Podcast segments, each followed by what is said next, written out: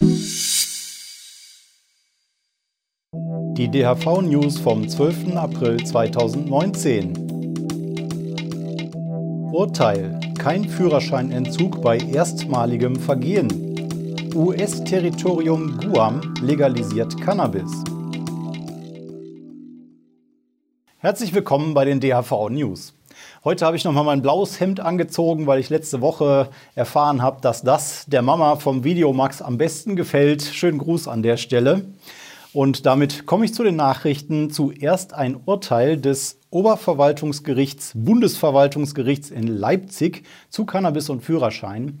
Konkret geht es darum, dass nach einem Verkehrsverstoß der Führerschein sofort entzogen wurde, also nach einer Fahrt unter Cannabis-Einfluss, was auch immer man darunter verstehen kann, ohne weitere Prüfung. Ähm, die Kläger haben Recht bekommen tatsächlich, dass zumindest vor dem Entzug des Führerscheins erstmal eine MPU angeordnet werden muss und nicht sofort automatisch auf eine Nichteignung zum Führerscheinbesitzen quasi gegeben ist. Das ist immer noch relativ häufige Praxis, hat zwar nachgelassen, meistens wird schon zuerst eine MPU verlangt, aber es gibt immer noch sehr viele Fälle, wo sofort nach dem ersten Verstoß der Führerschein entzogen wird. Und das wird vermutlich jetzt der Vergangenheit angehören, endgültig. Es hat allerdings auch das Gericht bestätigt, dass weiterhin in diesen Fällen eine MPU angezeigt ist, um eben Vereignungszweifel auszuräumen und im Prinzip auch anerkannt, dass ein Verkehrsverstoß alleine schon ausreichend Vereignungszweifel äh, begründen sozusagen, dass man da also nicht nur das übliche, die übliche Bußgeld und äh, Führerscheinentzug für ein paar Monate äh, ausreicht, sondern dass wirklich ganz grundsätzlich in der Führerscheinstelle geprüft werden muss, ob der Führerschein entzogen wird. Das soll weiterhin so sein per MPU, also medizinisch-psychologische Untersuchung, Idiotentest, äh, wie auch immer man das nennt. Das ist also nur ein kleiner Lichtblick für Betroffene, die sehr an ihrem Führerschein hängen oder den unbedingt brauchen. Die haben da nochmal die Chance, über die MPU die Zweifel auszuräumen. Wir vom Handverband fordern aber auch mit unserer Pressemitteilung, die wir zum Thema rausgegeben haben, eine vollständige Angleichung der Behandlung von Cannabis- und Alkoholkonsumenten im Führerscheinrecht. Bei Alkohol gibt es ja eine ausgewogene Sanktionsspirale zur Erziehung der Verkehrssünder sozusagen. Auch Alkoholkonsumenten müssen zur MPU, aber nicht beim ersten Verstoß. Erst nach mehrfachem Verstoß wird dann gezweifelt, ob die Person zwischen Konsum und Autofahren trennen kann. Und dann geht es halt irgendwann auch zur MPU. Während bei Cannabis, wie gesagt, das schon nach dem ersten Verstoß der Fall ist. Normalerweise werden ja die Daumenschrauben dann langsam angezogen, wenn jemand sich nicht als lernwillig erweist. Das ist die Systematik, das ist der Sinn dieser ganzen Verkehrsregelung in Bezug auf Alkohol. Bei Cannabis läuft eben diese ganze Sanktionsspirale ins Leere, wenn sofort beim ersten Verstoß geprüft wird. Und dazu kommt ja auch noch, dass das die Unfallwahrscheinlichkeit, das Risiko, einen Unfall zu bauen, zwar bei Cannabis erhöht sein kann, aber nicht so stark wie bei Alkohol. Alkohol verursacht viel mehr Unfälle da draußen, Cannabis wird aber härter geahndet. Es gibt außerdem einen relativ ausgewogenen Alkoholgrenzwert, die 0,5 Promille. Da ist also durchaus schon auch mit ersten Wirkungen zu rechnen.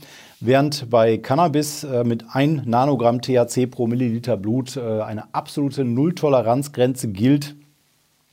Und das ist im internationalen Vergleich äh, ein extrem restriktiver Wert, den wir hier in Deutschland haben. Die Länder, die ansonsten weltweit solche Grenzwerte haben, liegen praktisch ausnahmslos höher als in Deutschland. Es wird im Prinzip dadurch nur der irgendwann weiter zurückliegende Konsum dokumentiert, wenn man über ein Nanogramm liegt. Da geht es nicht um eine tatsächliche Verkehrsgefährdung. Es hat nichts mit Verkehrssicherheit zu tun, sondern ist eine Diskriminierung von Cannabiskonsumenten im Straßenverkehr und eine Ersatzbestrafung im Prinzip. Wir fordern also eine Erhöhung dieses Grenzwertes, um die Verkehrssicherheit zu wahren, aber eben nicht nüchterne Konsumenten zu bestrafen. Dazu gehört auch, dass Besitzdelikte, die überhaupt keinen Zusammenhang mit Straßenverkehr haben, nicht mehr weiter an die Führerscheinstellen gemeldet werden sollen. Das passiert ja auch noch, wenn jemand mit einem halben Gramm zu Fuß erwischt wird, dann wird auch das an die Führerscheinstelle gemeldet. Genauso wie wenn einer mit einer Flasche Bier aus dem Supermarkt kommen würde und, und das an die Führerscheinstelle gemeldet würde. Hat nichts mit Verkehrssicherheit zu tun, ist reine Schikane. Also das Urteil diese Woche ist ein kleiner Schritt in die richtige Richtung, aber es ist noch sehr viel zu tun. Eine kleine, aber schöne Nachricht kommt aus dem US-Territorium Guam im Westpazifik. Die haben nämlich jetzt Cannabis vollständig legalisiert. Das Parlament hat das schon früher getan, aber es fehlte noch die Unterschrift vom Präsidenten, vom Gouverneur von Guam. Das, deswegen hatte ich das bisher nicht gemeldet. Letzte Woche hat der Gouverneur unterschrieben und damit ist Guam das erste Gebiet, das erste Territorium, das in diesem Jahr Cannabis legalisiert, vollständig reguliert, inklusive Cannabis-Fachgeschäfte und so weiter und so fort. Das ist eigentlich nur deswegen eine kleine Nachricht, weil Guam nicht besonders viele Einwohner hat, nur ca. 160.000. Äh, und von daher hat das unsere Grafik, die wir immer wieder aktualisieren, nur wenig beeinflusst. Die legalisierte Weltbevölkerung, wie viele Menschen leben in Gebieten, wo Cannabis vollständig legalisiert wurde oder das beschlossen wurde. Wir sind jetzt bei 116,7 Millionen Menschen legalisierte Weltbevölkerung. Mögen dieses Jahr noch viele dazukommen. In Deutschland sieht die Realität immer noch ganz anders aus. Ich habe letzte Woche noch vom neuen Rekord berichtet hier bei den Strafverfahren in Deutschland gegen einfache Cannabiskonsumenten ohne Handel. Jedes Jahr neue Rekorde, unglaublich hohe Zahlen an Strafverfahren. Und die Politiker von CDU und CSU behaupten ja gerne, dass die trotzdem alle entkriminalisiert sind, diese Betroffenen, weil die Verfahren ja alle eingestellt werden. Dass das nicht so ist, zeigt folgendes Beispiel. Das Amtsgericht Lindau in Bayern hat einen 60-Jährigen wegen Besitz von 0,63 Gramm Haschisch zu 450 Euro Geldstrafe auf Bewährung verurteilt. Der Mann ist zu 90 Prozent schwerbehindert und hat angegeben, das Cannabis, das Haschisch, gegen seine Schmerzen zu konsumieren in kleinen Mengen. Er hatte aber kein Rezept, wurde insofern behandelt wie jeder andere Konsument. Und das zeigt auch einmal mehr, wie unterschiedlich in den einzelnen Bundesländern mit diesen kleinen Besitzdelikten umgegangen wird. In den meisten Bundesländern wären Verfahren wegen 0,63 Gramm Hasch definitiv eingestellt worden, ohne weitere Folgen.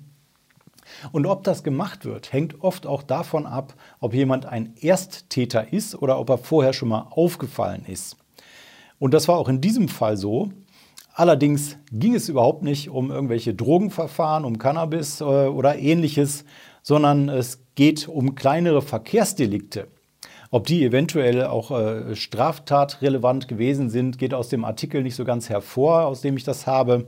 Äh, aber es ist von banalen Verkehrsdelikten die Rede. Die haben ausgereicht als Vorgeschichte, dass der Mensch nicht unbelastet ist und deswegen seine Strafe für die 0,63 Gramm Hasch eingefahren hat. Da kann also von Entkriminalisierung von Cannabiskonsumenten nicht die Rede sein, wenn sowas schon ausreicht, um eine Einstellung des Verfahrens zu verhindern. Das Bundesverfassungsgericht hat 1994 geurteilt, dass der Besitz geringer Mengen Cannabis zum Eigenverbrauch nicht bestraft werden soll. Äh, und es ist ja im Grunde auch überhaupt ein Witz, dass überhaupt ein Richter sich damit befasst.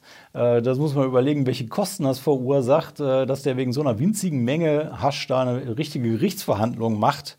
Ähm, da kann man nur sagen, ähm, das Ganze ist verfassungswidrig und es wird Zeit für die DHV-Justizkampagne. Unsere Anwälte arbeiten mit Hochdruck an der Richtervorlage. Im Mai sollte es losgehen damit. Jetzt wieder eine erfreulichere Nachricht. Die Junge Union, Bundesverband, also die Jugendorganisation der CDU, hat wohl zum 1. April sich einen Scherz geleistet und gepostet, dass sie jetzt die Legalisierung von Cannabis beschließen wollen. Und daraufhin hat sich der Vorsitzende der Jungen Union in Stuttgart, Maximilian Mörseburg gemeldet und hat gesagt, das wäre ja wohl kein äh, Scherzthema, sondern sollte ernst genommen werden. Er selber ist für die Legalisierung und meint, das ganze Thema soll in der Jungen Union und in der CDU endlich ernsthaft diskutiert werden. Und damit nimmt diese Debatte innerhalb der JU weiter Fahrt auf, nachdem im letzten Jahr zum Beispiel schon die Junge Union Berlin sich für die Legalisierung ausgesprochen hat. Also ähm, Gratulation an alle auch in der Jungen Union, die das Thema nach vorne bringen wollen. oder auch erfolgreich waren damit schon. Kommen wir zum Thema CBD. Auch da gibt es wieder mehrere Nachrichten diese Woche, wie so oft in letzter Zeit. Äh, wer nochmal mehr und Grundsätzlicheres da, dazu wissen will, kann sich ja mal durch die letzten Folgen klicken. Es gab immer wieder Razzien bei Leuten, die Blüten aus legalem Nutzhanf verkauft haben. Äh, es ist halt umstritten, ob der Verkauf der rohen Blüten ohne Verarbeitung legal ist oder nicht. Und in Trier wurde jetzt der erste Automat in Deutschland äh, ja, per Razzia ähm, beendet sozusagen. Den gibt es nicht mehr, da wird kein CBD-Gras mehr verkauft. Und äh, ich hatte vorher schon überlegt, paar Wochen vorher, als die Nachricht kam, dass der Automat aufgestellt wird als erster in Deutschland, ob ich darüber berichte. Aber ich dachte, na, der steht eh nicht lange und tatsächlich, der Automat ist jetzt weg. Gleichzeitig hat aber auch die Drogeriemarkt Marktkette DM jetzt CBD-Kaugummis ins Programm genommen, äh, von denen die sicherlich viele verkaufen werden. Äh, und äh, das ist so, als hätte es nie eine Diskussion darum gegeben, als würden, äh, würden Cannabinoide und CBD als Novel Food nach dem Novel Food EU-Katalog eingeordnet werden. DM lässt sich davon nicht beeindrucken, verkauft CBD-Kaugummis. Sehr interessante Geschichte. Wer mehr über dieses Thema CBD und Novel Food nochmal hören will, ich verlinke die entsprechende DHV-News-Folge an der richtigen Stelle in der Videobeschreibung. Das Katze- und Maus-Spiel rund um CBD und Nutzhanfprodukte geht auf jeden Fall munter weiter. Bei uns melden sich fast täglich Patienten mit ihren Fragen, die wollen mehr über die medizinische Anwendung von Cannabis wissen äh, und wie sie da jetzt am besten vorgehen und so weiter. Und einen solchen Service bietet jetzt auch die Arbeitsgemeinschaft Cannabis als Medizin an. Ab sofort gibt es eine Pilotphase. Jeden Freitag wird ein Beratungstelefon freigeschaltet und äh, nach dieser Testphase soll das Angebot auch ausgebaut werden. Die Infos dazu findet ihr ebenfalls in der Videobeschreibung. Patienten, die Fragen haben, können sich da melden. Noch ein kurzer Rückblick äh, zu letzter Woche. Ich hatte ja berichtet, dass das Bundesinstitut für Arzneimittel BfArM sich entschieden hatte, welche Unternehmen in Deutschland Cannabis als Medizin demnächst anbauen sollen. Und zwar äh, Aurora und Afria, wozu auch Nuvera gehört, große kanadische Cannabiskonzerne und die bis dahin völlig unbekannte deutsche Firma Demican. Nach Dreh der letzten DHV-News ist bekannt geworden, dass hinter Demican ebenfalls ein kanadischer Konzern steckt, nämlich Wayland. Und damit sind alle drei Firmen, die in Deutschland demnächst medizinisches Cannabis anbauen, große kanadische Cannabiskonzerne. Und damit komme ich zu einer Menge Termine. Der 420 Day steht an, der 20. April. Da sind unsere Ortsgruppen besonders aktiv und es gibt auch andere Aktivitäten. Also auf geht's. In Heidelberg macht die DHV-Ortsgruppe einen Infostand am Samstag, 13. April. In Wuppertal, 13. April, Mahnwache für die Opfer der Cannabis-Prohibition. In Regensburg macht die DRV-Ortsgruppe am 14. April einen Infostand. In Mönchengladbach trifft sich die Ortsgruppe Montag, 15. April.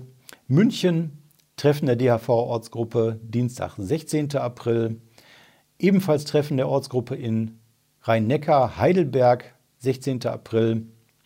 In Halle macht die DAV-Ortsgruppe am 17. April einen Infostand und Mahnwache zum Europäischen Tag der Jugendinformation. In Berlin trifft sich die Ortsgruppe am Mittwoch, den 17. April. Erfurt, Infostand der Ortsgruppe, 20. April. Jetzt kommen die ganzen 420 Dates, der nächste. Duisburg, Infostand der Ortsgruppe, 420.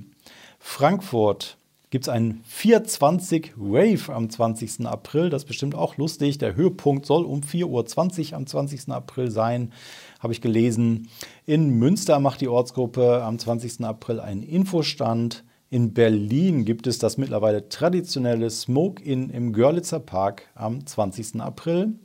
In Bielefeld ein Infostand der neuen Ortsgruppe in Hannover auch ein 420 Day Smoke in und Protest.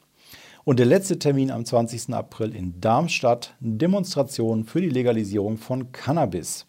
Dann haben wir noch Bochum, Treffen der DRV-Ortsgruppe am Dienstag, 23. April. Und Hamburg, Offenes Treffen der DAV-Ortsgruppe Hamburg in Gründung, ebenfalls 23. April. Damit bin ich fertig mit den Terminen.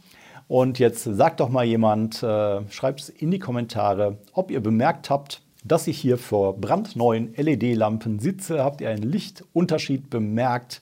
Äh, sagt mal Bescheid, äh, die äh, Videofreaks unter euch. Ist euch das aufgefallen?